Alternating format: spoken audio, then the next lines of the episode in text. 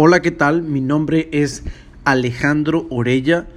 Estoy estudiando en la Universidad UNID y esta es un trabajo para mi clase de gerencia de marca.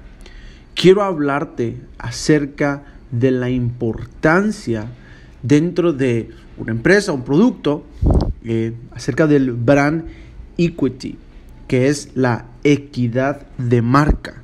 Ahora, dentro de la equidad de marca, existen varios principios que nos permiten darle un valor a la marca para así también darle un valor al producto.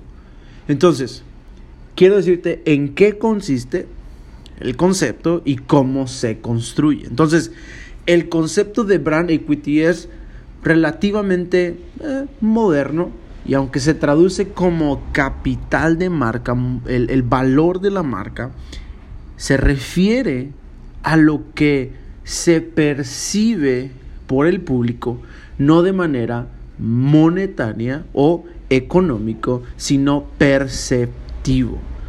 ¿Verdad? Entonces, quiero decirte que esto es positivo y dicho valor percibido genera mejores resultados económicos.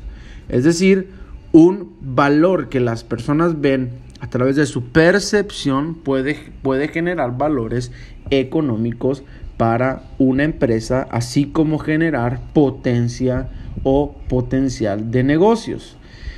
Creo que es muy importante definir de qué se compone y creo que hay seis cosas que le permiten al brand equity realizarse de la mejor manera.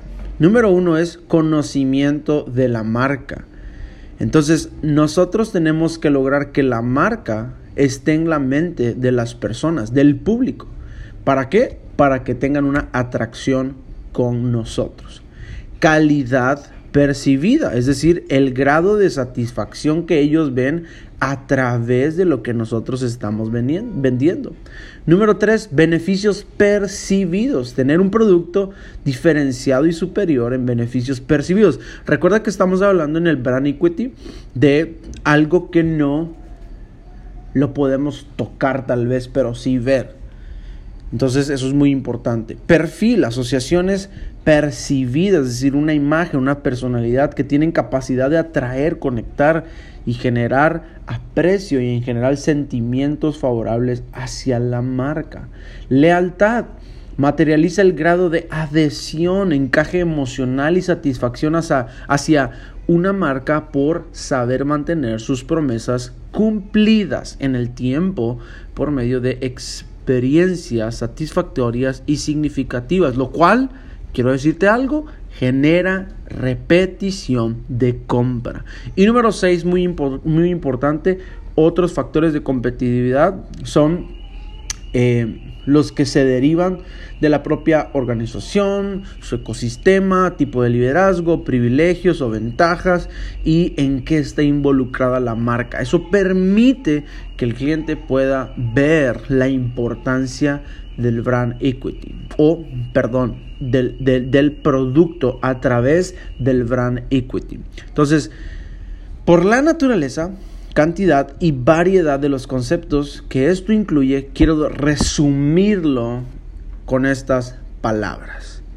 El brand equity identifica cuál es el valor del producto intangible, es decir, algo que no podemos algo que no podemos tocar hasta el momento, pero sí podemos percibir algo que sí se puede ser perceptivo a través de la lógica, las emociones, los pensamientos, a través de lo que nosotros estamos tratando de conectar con nuestro público.